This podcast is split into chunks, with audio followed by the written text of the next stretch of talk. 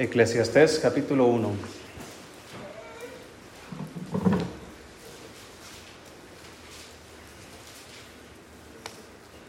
Si lo tiene, hermano. Sígame con su vista. Dice la Biblia ahí, versículo 1. Dice, palabras del predicador, hijo de David, rey de, en Jerusalén. Vanidad de vanidades, dijo el predicador, vanidad de vanidades, todo es vanidad. ¿Qué provecho tiene el hombre de todo su trabajo con que se afana debajo del sol? Generación va y generación viene, mas la tierra siempre permanece. Sale el sol y se pone el sol, y se apresura a volver al lugar de donde se levanta.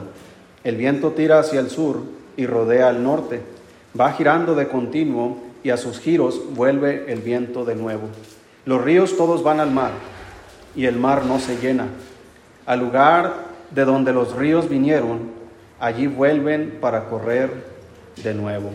Vamos a orar. Señor, gracias damos por su palabra. Bendígala, Señor. Usted conoce nuestra necesidad, sabe exactamente qué es lo que debemos escuchar. Y yo ruego, Señor, que usted supla la necesidad a cada persona en particular. No es casualidad, Señor, que estemos aquí esta mañana. Te pido, Padre, que bendiga este tiempo en el nombre de Jesús. Amén. Dice la Biblia, eh, el rey Salomón, hermanos, quien escribió este libro, recuerda que Dios le había dado tanta sabiduría y él utilizó la sabiduría, hermanos, al menos lo vemos en el libro de Proverbios y en el libro de Eclesiastés, que era muy observador. Él observaba muchas cosas. Y aquí está observando, hermanos, cosas que, que pasan en la naturaleza, que nos dan a nosotros una lección y nos dan a nosotros, hermanos, eh, enseñanza para nuestras propias vidas. Una de las cosas que él enseña en el versículo 5 dice, sale el sol y se pone el sol y se apresura a volver al lugar de donde se levanta. Y luego utiliza el viento y dice, el viento tira hacia el sur y rodea al norte. Va girando de continuo y a sus giros vuelve el viento de nuevo. Los ríos todos van al mar y el mar no se llena. Al lugar de donde los ríos vinieron, allí vuelven para correr de nuevo. Sabemos, hermanos, que el sol, ¿verdad? a nuestra perspectiva, el sol sale y el sol se mete. ¿Sí? Yo sé que los científicos dirán, no, es que no, el sol no sale, sino que la Tierra se va moviendo, pero estamos hablando, como dice aquí, debajo del sol, lo que yo puedo ver. Yo no veo que la Tierra se mueve, yo veo que el sol se mueve. Y eso es lo que está observando Salomón. El sol sale y ¿qué hace? ¿Y qué pasa mañana? y se mete. Y otra vez. Estamos hablando de un círculo, de un ciclo. El viento gira hacia el sur, dice que el viento va hacia el sur, hermanos, y, como lo está explicando aquí, eh, da vuelta, hermanos, por el sur y vuelve al norte, y el, viento está continuamente, hermanos, eh, haciendo un círculo, está cumpliendo un ciclo, y podemos ver a través de las estaciones cómo el viento tiene su propósito, todo lo que produce el viento. Los ríos todos van al mar y el mar no se llena. Y dice que los ríos vuelven desde el lugar donde empezaron para correr de nuevo. Él está omitiendo aquí, hermanos, cómo es que el río vuelve a comenzar. Hay otro pasaje que vamos a, ver más adelante que nos habla de cómo es el ciclo del agua, ¿verdad? Cómo Dios eh, puso este sistema para regar la tierra.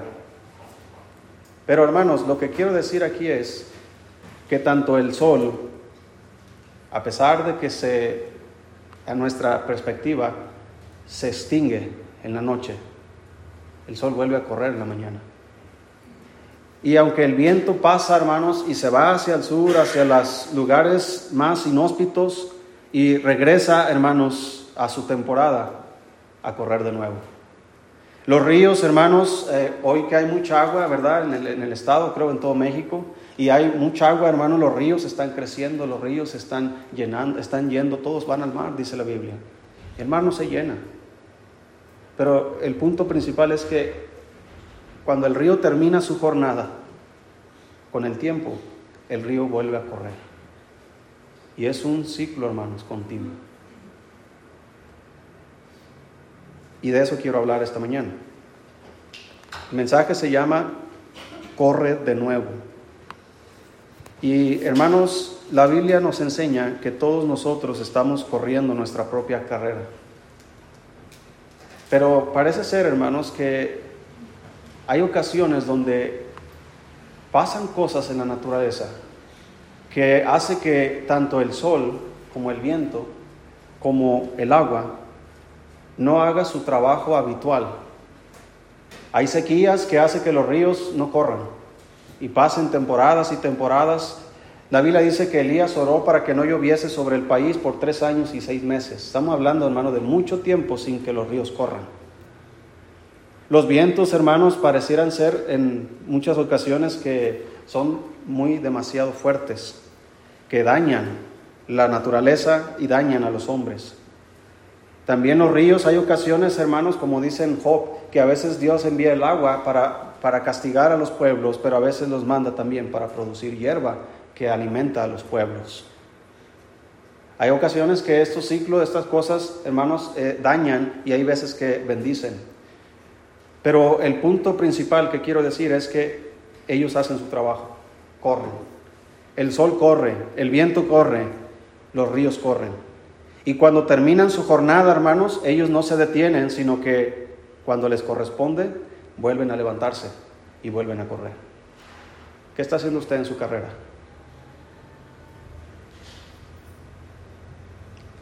Si usted supiera, hermano, el beneficio que hay cuando los ríos corren, cuando el sol se levanta. Hay una historia en el Nuevo Testamento donde Pablo naufraga, hermanos.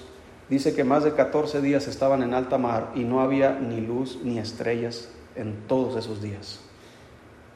¿Alguno de ustedes les ha pasado en su vida, metafóricamente hablando, que parece ser que el sol no sale en su vida? Que parece como que se pone una nube tan densa, hermanos, en nuestras vidas que cuando vamos a ver la luz. Usted está corriendo. Usted está detenido o está estancado. Si usted está corriendo, ¿para dónde está corriendo? Este mensaje tiene tres puntos principales. El primero es, comienza de nuevo la carrera. Si te has detenido para correr, si tú ya no estás haciendo lo que antes estabas haciendo, que te estaba funcionando, comienza de nuevo. El segundo punto, corre con paciencia. Una de las causas por las cuales, hermanos, dejamos de correr es por falta de paciencia. Y número tres, corre con propósito. No corras a la aventura. No hagas cosas, hermanos, en tu vida, no inviertas tu tiempo, tu vida, sin saber a qué estás invirtiendo tu tiempo y tu vida. Debe haber un propósito y una meta clara hacia qué estás haciendo. Esos son los tres puntos principales. Vamos a ver el primero. Comienza de nuevo la carrera. Comienza con lo básico. Comienza a hacer, hermano, lo que has dejado de hacer. Lo que le traía resultados en tu vida espiritual, ¿por qué lo dejaste de hacer? Se ha pensado, se ha, notado, hermano, que hay cosas que funcionan y luego las dejamos, pensando que tenemos una mejor idea o algo más innovador y comenzamos a, a hacer otras cosas, hermanos, y no nos funcionan y terminamos regresando a qué? A lo que nos había funcionado. A veces cuando cambiamos alguna pieza en el carro, a eso es lo que hacemos. La pieza nueva no funcionó y ¿qué hacemos? Pues limpia la, vieja, ¿verdad? Y ahí estamos y ponemos la vieja. Y cosas, hermanos, en la casa que, que es mejor reparar a comprar. Y en nuestras vidas, hermanos, hay veces que nos detenemos hay veces que estamos corriendo, estamos haciendo algo que está funcionando. Mira, hermano, ¿tú crees que la oración no funciona? ¿Crees que la oración no funciona? ¿Tú crees eso cuando tú te detienes de orar? ¿Tú crees que la palabra de Dios no tiene poder para transformar las vidas? ¿Tú crees esto cuando tú dejas de leer la palabra de Dios? ¿Tú crees, hermano, que el, congregarse, hermanos, en la iglesia no es, no es solamente un mandamiento de Dios, pero es para el beneficio de los cristianos? Si tú crees eso, que no importa si te congregas o no, eh, hermanos, nunca vas a poder correr en ese sentido. El ayuno y tantas otras cosas. Cosas que antes nos funcionaban, pero que ahora las hemos dejado de hacer. Si está funcionando, hermano, no le muevas. Si algo en tu matrimonio está funcionando, no te muevas de ahí. Sigue haciendo lo que estás haciendo. Si es algo bueno, obviamente. ¿Verdad? Si estás, ah, hermanos, hay cosas que están pasando en tu vida, que te están transformando, que te están cambiando, no te muevas de ahí. Sigue haciendo lo que estás haciendo. Sigue corriendo como antes. Sigue corriendo de nuevo, como el río. Aunque pasen tiempos, pasen temporadas en nuestras vidas que parece que, que las cosas no van bien, hermano, regresa al principio de donde corre el río y volverás a tener bendición. Mira, hay un caso aquí, hermanos. Quiero que busques 1 Samuel. Primera de Samuel, todos conocemos esta historia, capítulo 17. ¿Cuántos no han escuchado la historia de David y Goliat? Una historia, ¿verdad? Hasta los niños se la saben, ¿verdad? Si no la sabes, eh, por alguna razón, aquí la vas a conocer.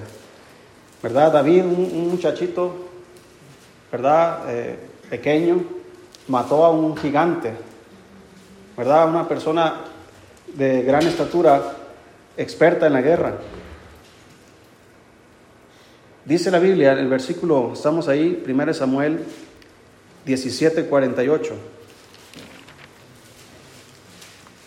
Dice la escritura, y aconteció que cuando el filisteo se levantó y echó a andar para ir al encuentro de David, David se dio prisa y corrió a la línea de batalla contra el filisteo. Y metiendo David su mano en la bolsa, tomó de allí una piedra y la, tiró con la honda e hirió al filisteo en la frente y la, piedra quedó clavada en la frente y cayó sobre su rostro en tierra. Así venció David al filisteo con honda y piedra e hirió al filisteo y lo mató, sin tener David espada en su mano. Entonces corrió David y se puso sobre el filisteo y tomando la espada de él y sacándola de su vaina, lo acabó de matar y le cortó con ella la cabeza. Y cuando los filisteos vieron a su paladín muerto, huyeron. Aquí encontramos esta historia, hermanos. David, un muchacho que usaba onda, ¿sí? O resortera, lo que quieras, traía una piedra, traía unas piedras ahí en su saco, en su bolsa, y con eso él iba a pelear. Aquel hombre traía una, una lanza gigante, traía su propia espada, era un hombre que venía con armadura, pero David, hermanos, tenía la protección y la bendición de Dios. Así que David era hábil y diestro para la onda. Él sabía cómo darle exactamente la dirección que la piedra debía tener. Así que metió su mano, sacó una piedra, agarró su onda y la lanzó. Y dice que quedó clavada. Hermano, no fue un tiro a la aventura. David sabía exactamente dónde poner la piedra, porque era hábil. Pero ¿sabe qué? Eso no mató al gigante. El gigante cayó. Y David no traía espada. Así que David fue y quitó la espada de Goliat y lo acabó de matar. Le cortó la cabeza. 17 años tenía David cuando eso pasó. Los jóvenes de 17 años de ahora tienen miedo de matar una cucaracha. Ahora no digo que vayan y maten a alguien así. Estamos hablando de otros tiempos. Guerras. Las guerras de hoy día son semejantes, yo creo hasta más criminales que las de antes. Pero ¿sabe qué, hermano? ¿Funcionó esa espada para David? ¿Funcionó su onda? Sí. ¿Funcionó la espada? También. Pasa el tiempo, David se convierte no solamente en el, eh, en el músico, ¿verdad?, del rey Saúl, sino se convierte más adelante también en su propio yerno. David comienza a ser más notorio que Saúl, así que los celos de Saúl comienzan a estar contra David y Saúl comienza a perseguir a David. Y eso nos lleva, hermanos, al capítulo 21. Primera de Samuel, capítulo 21. David huye, hermanos, de, Saúl. En varias ocasiones Saúl quiso enclavarlo, hermanos, con su lanza a David en la pared. Así que David huye. Y él va y huye a diferentes lugares y llega a este lugar, dice 1 Samuel 21, versículo 1. Vino David a Nob, al sacerdote Ahimelech, y le sorprendió a Ahimelech de su encuentro y le dijo, ¿cómo vienes tú solo y nadie contigo? Y respondió David al sacerdote Ahimelech, el rey me, encomendó un asunto y me dijo, nadie sepa cosa alguna del asunto a que te envío y lo que te, ha, te he encomendado. Y yo le señalé a los criados un cierto lugar. Ahora pues, ¿qué tienes a mano? Dame cinco panes o lo que tengas. El sacerdote respondió a David y dijo, no tengo pan común a la mano, solamente tengo pan sagrado, pero lo daré si los criados se han guardado a lo menos de mujeres.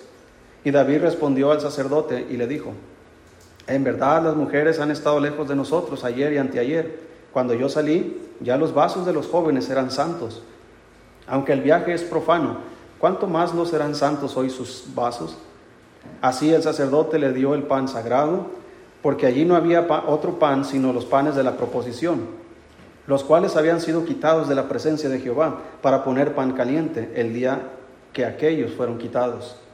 Y estaba allí aquel día detenido delante de Jehová uno de los siervos de Saúl, cuyo nombre era Doeg, Edomita, el principal de los pastores de Saúl. Y David dijo a Imelec, ¿no tienes aquí a mano lanza o espada?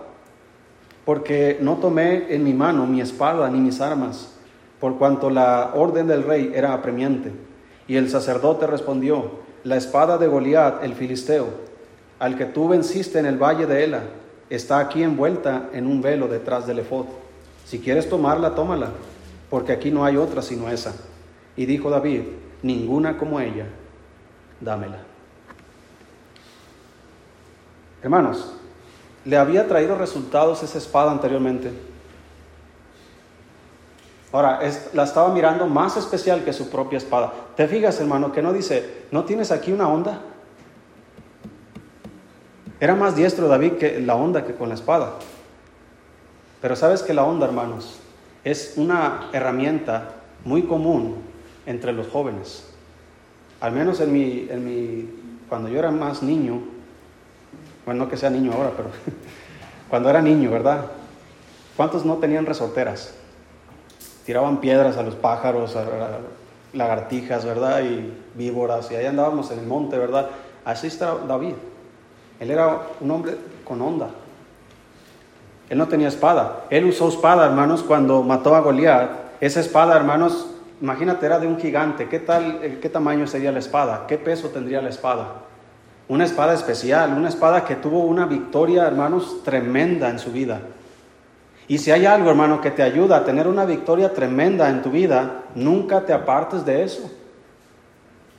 Yo que David hubiera agarrado esa espada y me la hubiera llevado conmigo, me hubiera quedado con ella. Yo le gané al gigante, sus armas son mis armas ahora. Pero la dejó, por algún motivo la dejó. En, tal vez en la huida, ¿verdad? Eh, inclusive sus propias armas no las traía consigo.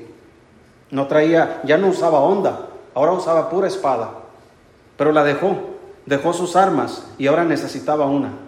Hermanos, nunca te encuentres en esa situación. Que algo que te funciona, lo dejes, porque tal vez ya no lo necesitas, entre comillas. Va a llegar un día donde vas a necesitar otra espada.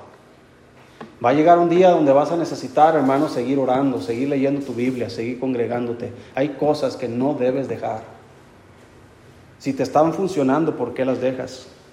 Si hay algo que te ha dado resultados en el pasado y lo has dejado, vuelve a retomar aquellas cosas. La oración, la lectura y estudio de la palabra, el ayuno, el congregarse, el servir a Dios. Hermano, recuerdas el ánimo que tenías, recuerdas el fervor que tenías, recuerdas las ganas que tenías, recuerdas la disposición y la entrega que tenías. ¿Recuerdas a Cristo, tu primer amor? ¿Cómo, cómo le cantabas? ¿Cómo le seguías? ¿Cómo le servías? ¿Recuerdas que todas estas cosas, hermanos, te mantenían alejados del pecado? Te mantenían animado, contento, con gozo, te mantenían en buena forma espiritual. ¿Por qué lo dejaste? Si estaban bien, si estabas bien haciendo estas cosas y te estaban resultando, ¿por qué lo abandonaste? Hermanos, si has dejado todo esto o algo de lo que mencioné, vuelve a tomar la espada porque todavía sigues en la batalla. Todavía necesitas la oración, todavía necesitas la palabra de Dios, todavía necesitas buscar a Dios, todavía necesitas venir a la iglesia. Dice en Apocalipsis capítulo 2.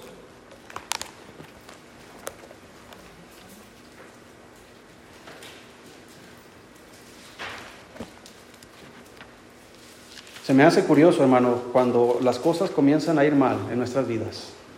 Lo primero que comenzamos a hacer es dejar todo lo bueno que nos funcionaba.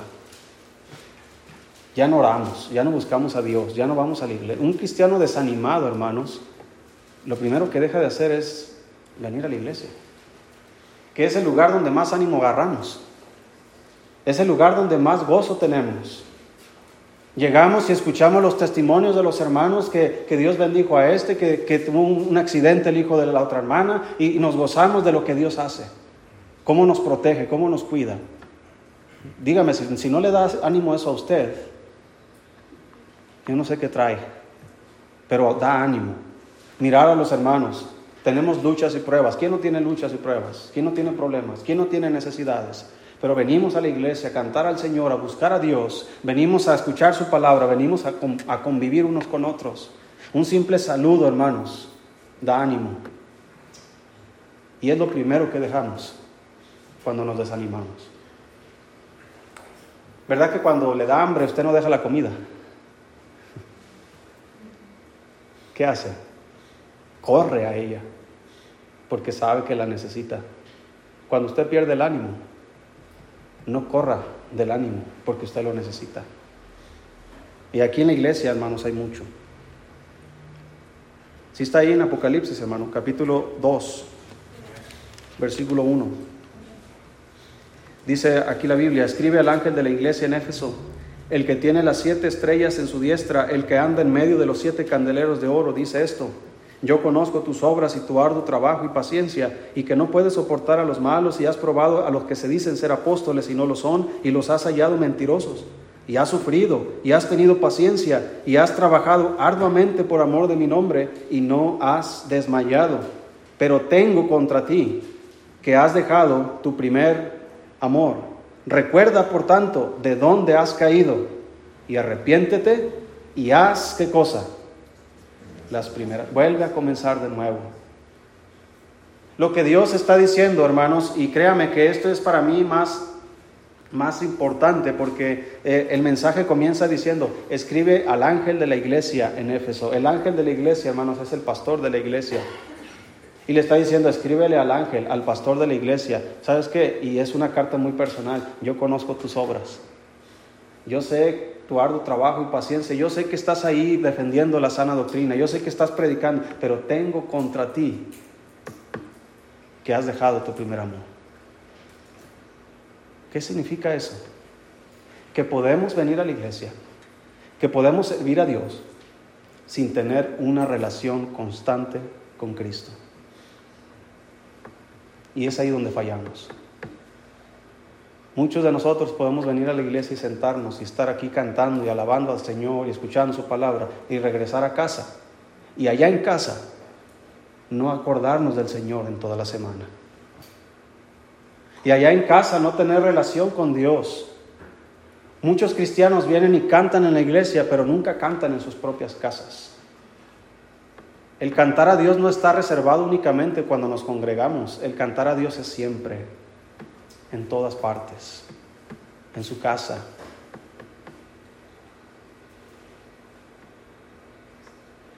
Así que dice la Biblia, recuerda de dónde has caído y arrepiéntete y haz las primeras, vuelve a correr de nuevo.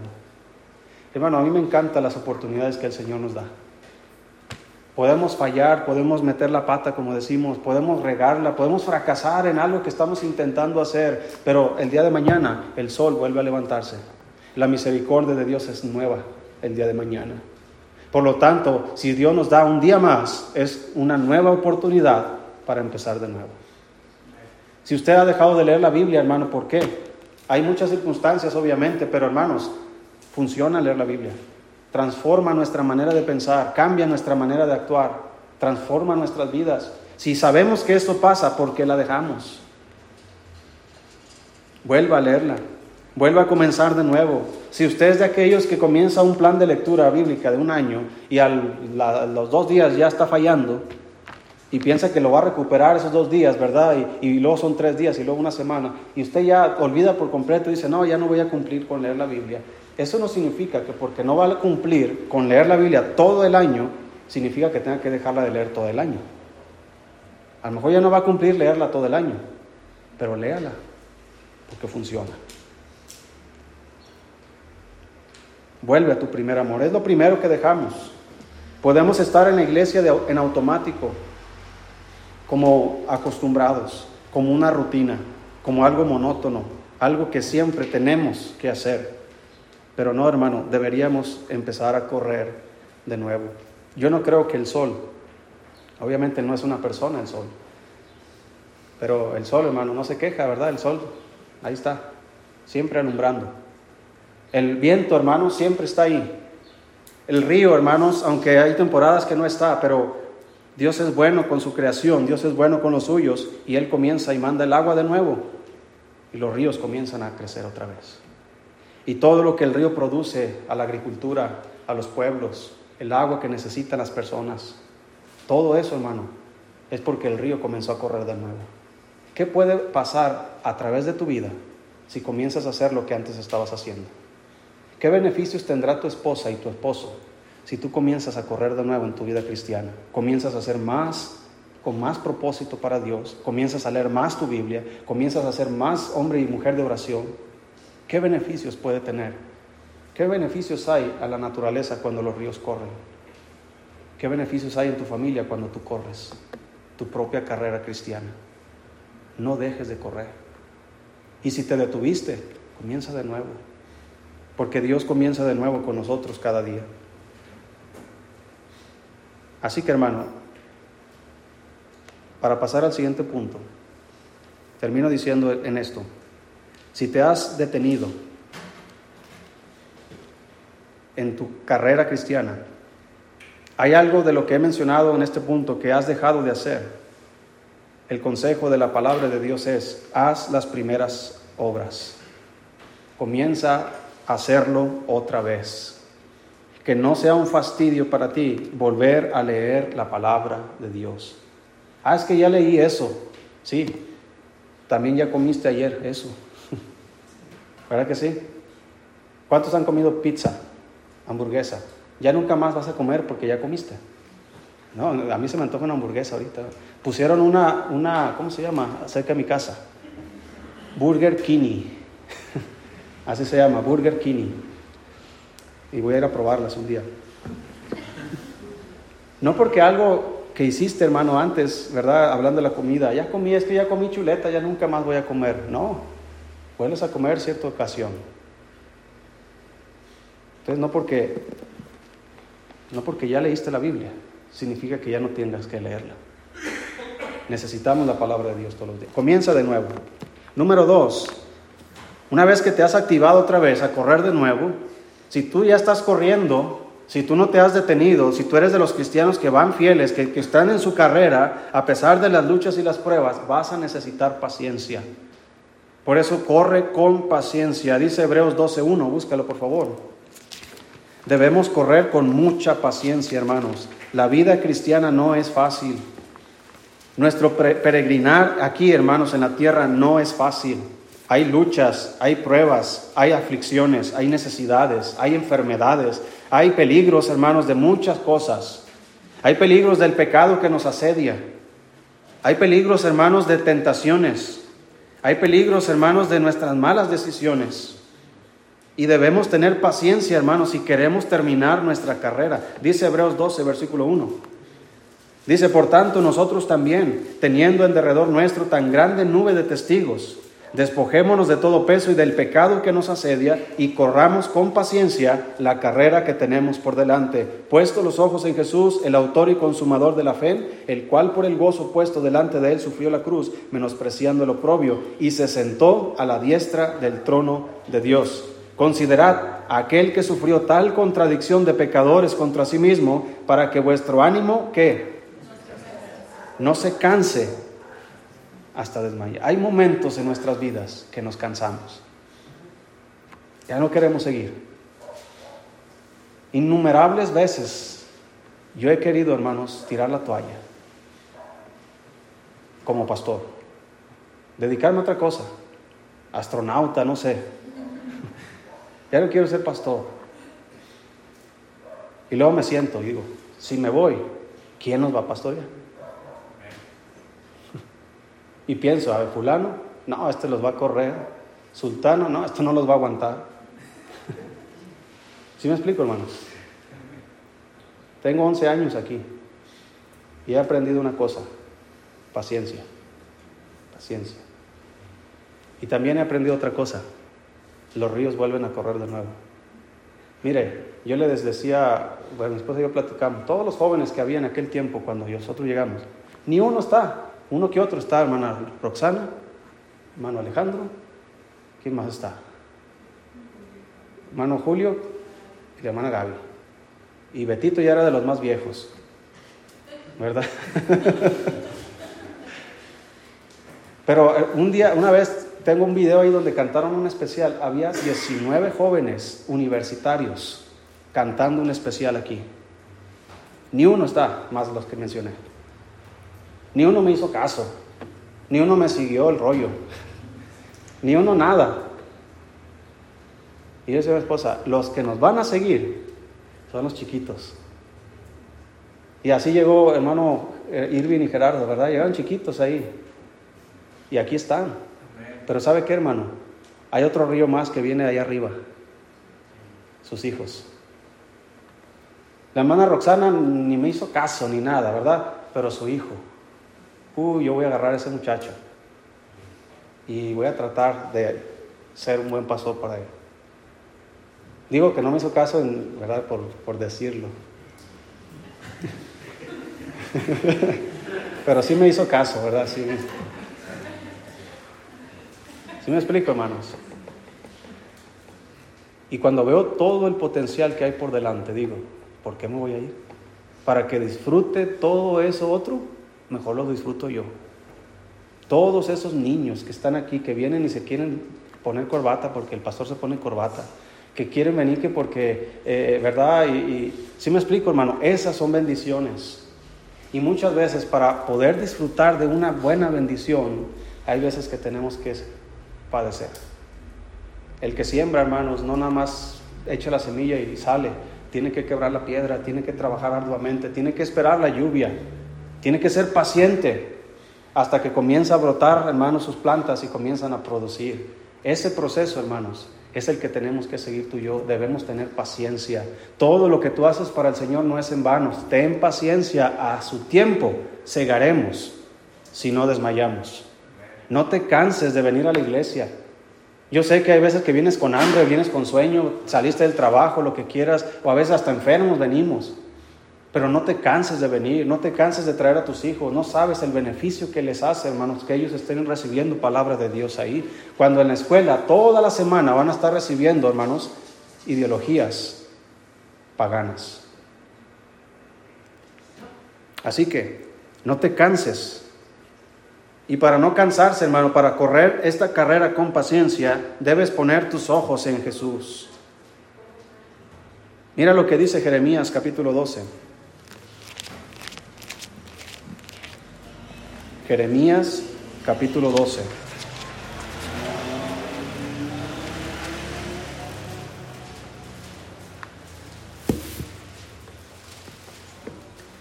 Si lo tiene, hermano. Dice el versículo 5, si corriste con los de a pie y te cansaron, ¿cómo contenderás con los caballos? Y si en la tierra de paz no estabas seguro, ¿cómo harás en la espesura del Jordán? Mira también Eclesiastés 1.8, el versículo que teníamos anteriormente. Eclesiastés 1, versículo 8. Dice el, rey David, perdón, el rey Salomón, dice, versículo 8, todas las cosas, ¿cuántas cosas hermanos? Todas las cosas son que fatigosas más de lo que el hombre puede expresar. Todas las cosas cansan. Arreglar un carro cansa, pintar la casa cansa, educar a los hijos cansa, hacer comida cansa, limpiar la casa cansa. ¿No cansa, hermanas? que hacen comida todos los días. en la mañana, en la tarde. Y luego si tienen nietos y son consentidoras ustedes, van a, darles sus nietos una y otra y otra y otra y otra vez. ¿Sí me explico? Y cansa. Ya limpiaste la casa y estás cuidando que tus hijos no ensucien y ensucian y ya en tu mente te fatigas. Y tanto que me esforcé por limpiar y mi hijo ya tiró el café, ya tiró el jugo, ya tiró su, hamburguesa. ¿Sí me explico? Todo cansa. Vas al trabajo y ¿qué, ¿cómo llegas de casa?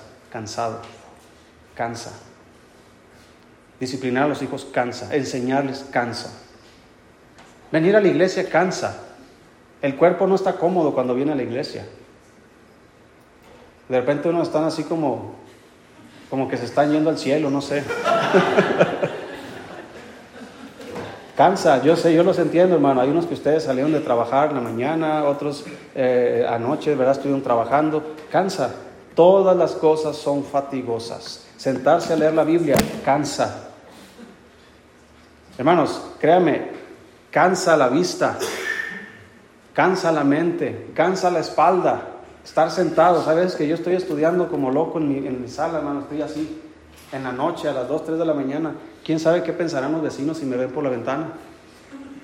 Cansa, orar cansa. ¿Quién no se cansa orando? ¿Quién no se ha quedado dormido orando? Cansa. Pero no porque cansa, hermano, tengamos que dejarlo. Debes tener paciencia. Paciencia. Cansa pero sé paciente. ¿Y cómo puedo descansar? Mateo capítulo 11.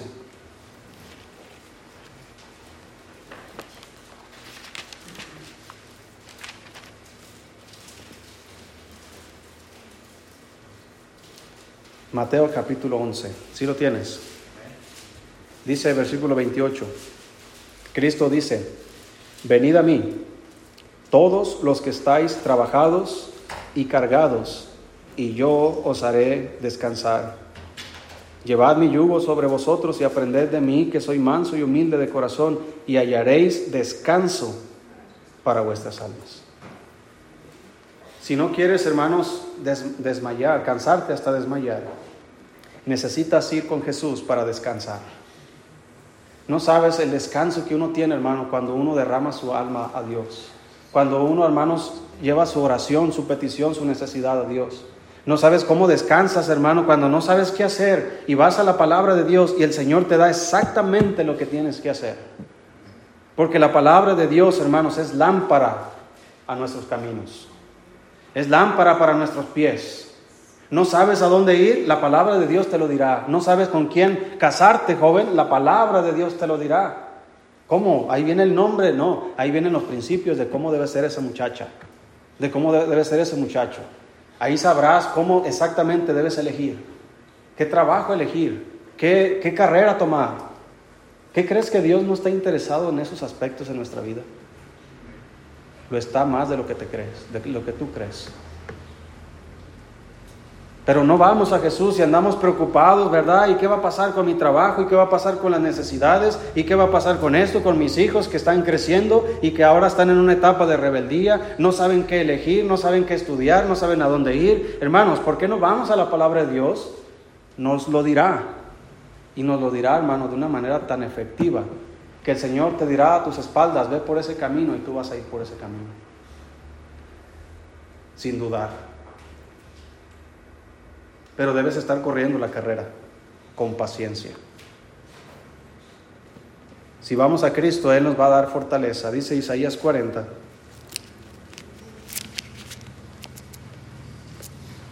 Todos conocen este pasaje.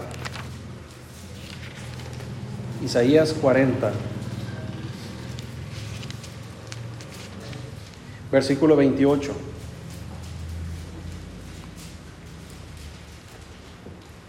Dice la Biblia, hermanos, no has sabido, Isaías 40, 28, no has sabido, no has oído que el Dios eterno es Jehová, el cual creó los confines de la tierra, no desfallece ni se fatiga con cansancio, y su entendimiento no hay quien lo alcance. Él da esfuerzo al cansado y multiplica las fuerzas al que no tiene ningunas.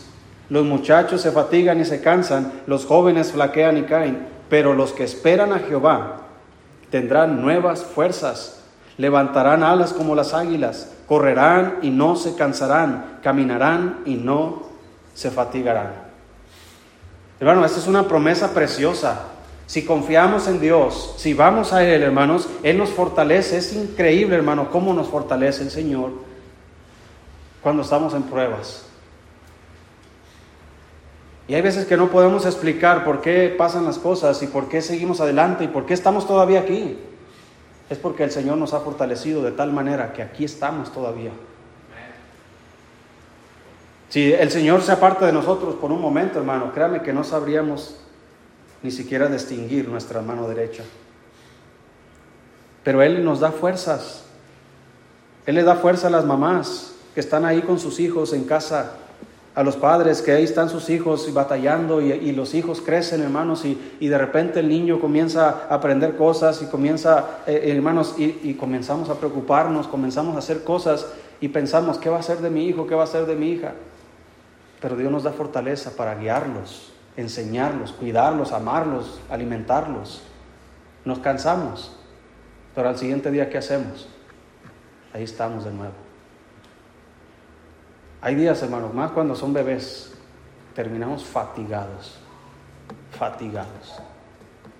Más la mamá que tiene que dar pecho, fatigada. Y se duerme. Y se le ocurre al niño que cuando su madre se duerme, darle hambre. Y ahí está la madre en la madrugada dando comida, cansada. Pero el Señor da fuerzas para seguir adelante. Porque tal vez estás criando en tu casa aquel que se levantará y hará la diferencia en nuestra generación.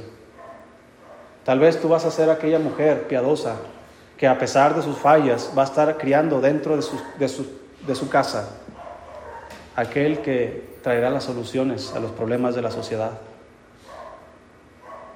Próximo misionero, tal vez, que hará un impacto, hermanos, a nivel mundial, no sabemos. Todos aquellos grandes predicadores, por ejemplo, el apóstol Pablo, un día fue un niño y su madre estuvo ahí criándolo, cuidándolo, alimentándolo, educándolo, cansada tal vez, pero mira lo que llegó a convertir. Dice el libro de jueces capítulo 8.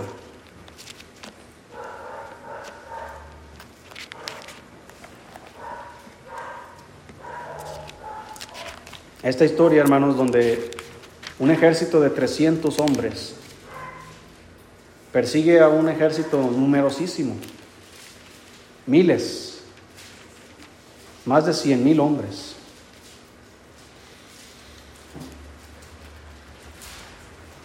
Imagínate, querido hermano, perseguir a más de 100 mil hombres con un ejército de 300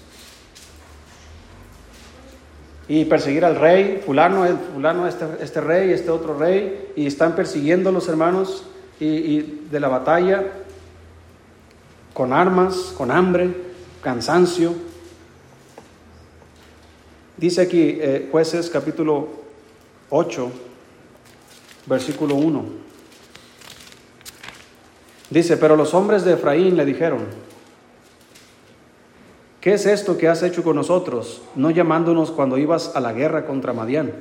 Y le reconvinieron fuertemente, a los cuales él respondió, Gedeón respondió, ¿qué he hecho yo ahora comparado con vosotros? ¿No es el rebusco de Efraín mejor que la vendimia de Abieser? Dios ha entregado a vuestras manos a Oreb y a Seb, príncipes de Madián.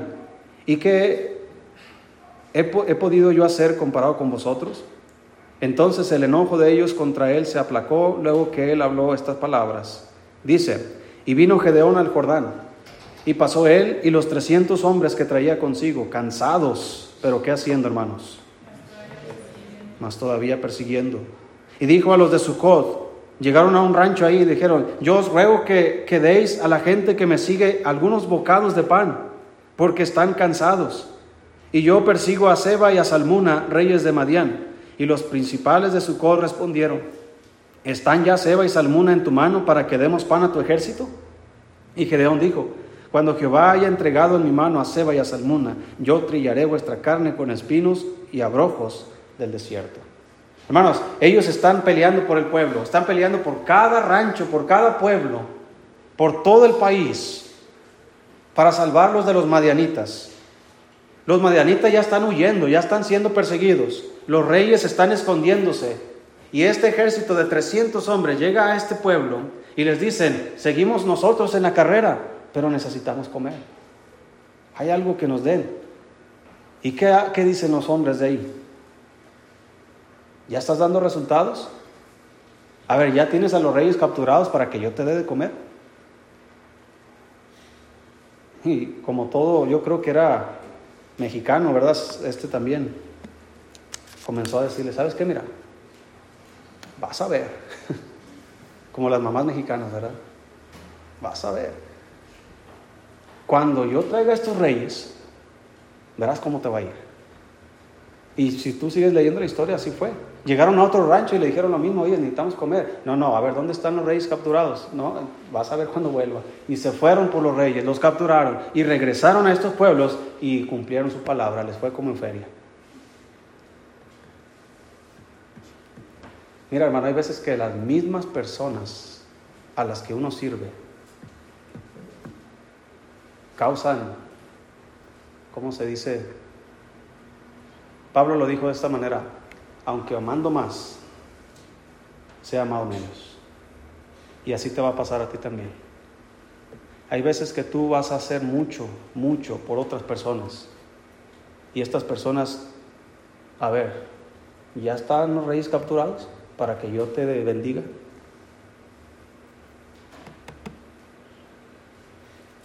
Necesitarás mucha paciencia.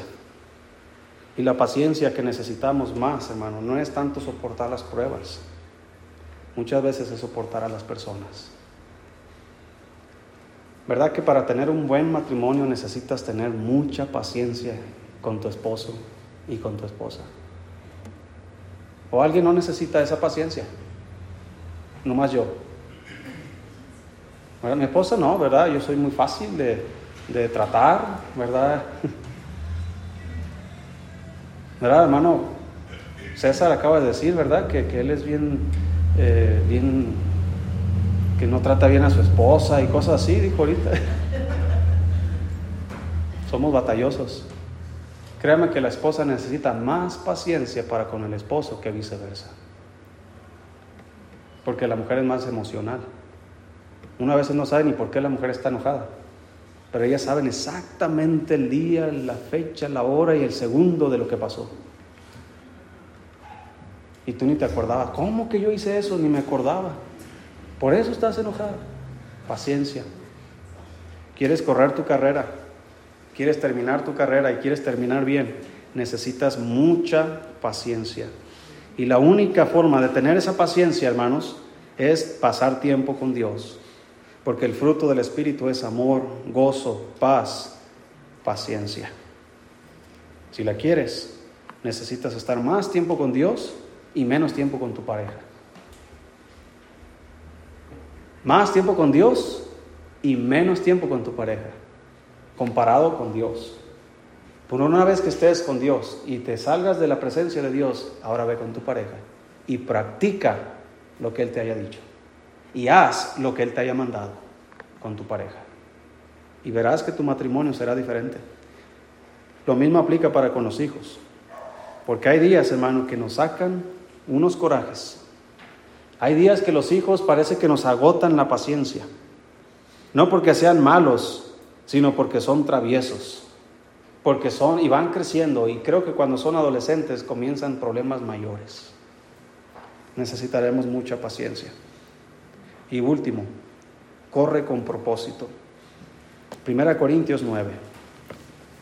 Dos versículos y terminamos.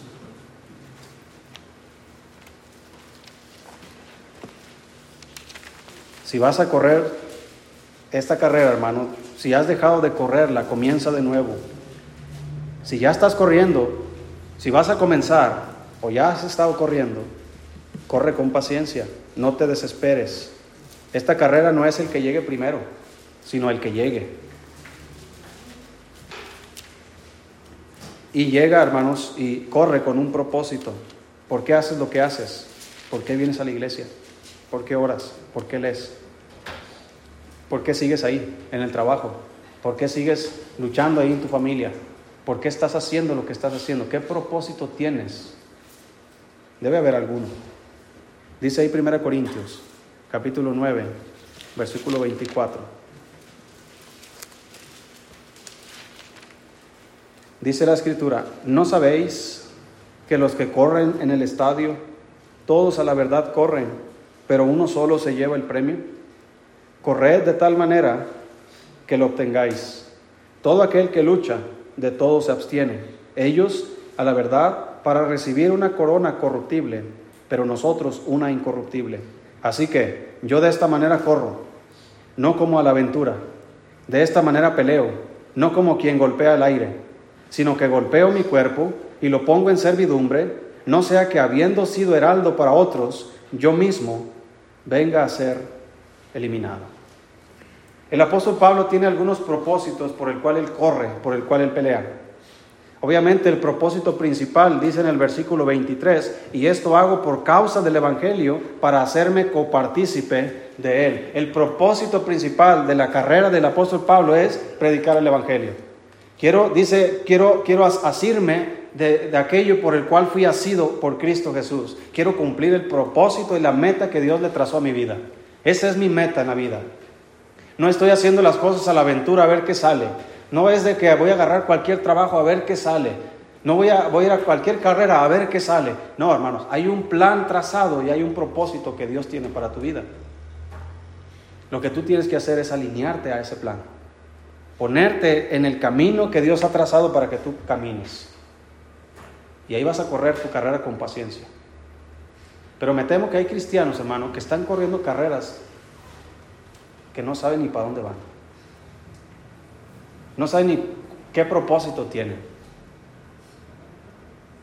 Y aquí Pablo enumera unos propósitos. Y termino mencionándolos. Una de las razones, hermanos, que Pablo menciona aquí es correr por un premio. Corramos de tal manera que lo obtengamos. ¿Cuál premio? Por una corona y por un testimonio. Yo estoy en lo personal, yo estoy sirviendo a Cristo. Número uno, porque Él me, me pidió que lo hiciera. Él me escogió y aquí estoy. No soy el mejor, no hago las cosas tal vez como debería hacerlas, pero aquí estoy, corriendo. Cada día me levanto de nuevo y seguimos adelante. ¿Por qué lo hago? Muchas cosas básicas, porque amo a Dios, porque le, le amo a usted, porque amo a sus hijos, porque quiero ver lo que Dios hará con nuestras familias. Quiero ver lo que Dios hará con sus hijos cuando crezcan, en quién se convertirán. Quiero ser parte de sus vidas. Muchos propósitos. Pero ¿sabe qué? El Señor promete que a todos aquellos que hacen algo por Él, Él nos va a dar una recompensa. Usted no va al trabajo nada más de gratis, usted va porque le van a pagar. Usted no va al trabajo porque usted es muy bueno y quiere ayudar a su empresa. No, usted va porque le van a pagar. Aunque le guste hacer lo que hace, pero le van a pagar. Yo estoy haciendo lo mismo.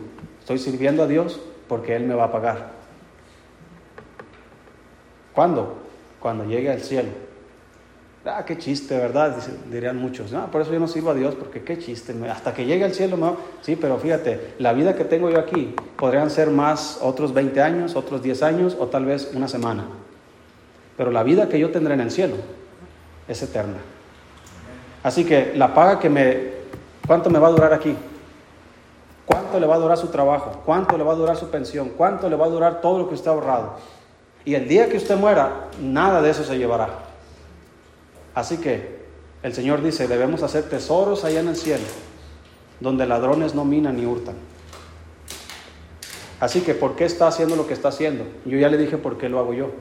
Yo tengo un premio en el cielo. Quiero alcanzarlo. Quiero correr de tal manera que lo obtenga, el premio del supremo llamamiento en Cristo Jesús.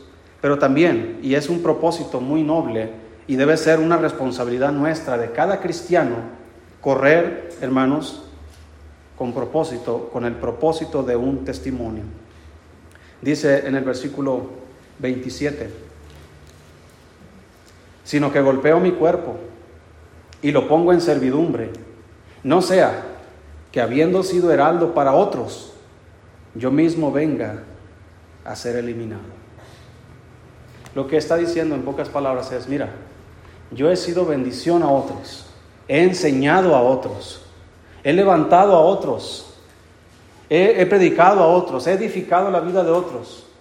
Yo quiero correr de tal manera que pueda alcanzar la meta y pueda terminar mi carrera y haber sido una tremenda bendición para estas personas. No vaya a ser que en la carrera yo sea eliminado y habiendo sido heraldo para muchos, ahora yo sea un fracaso, ahora yo sea un señalado.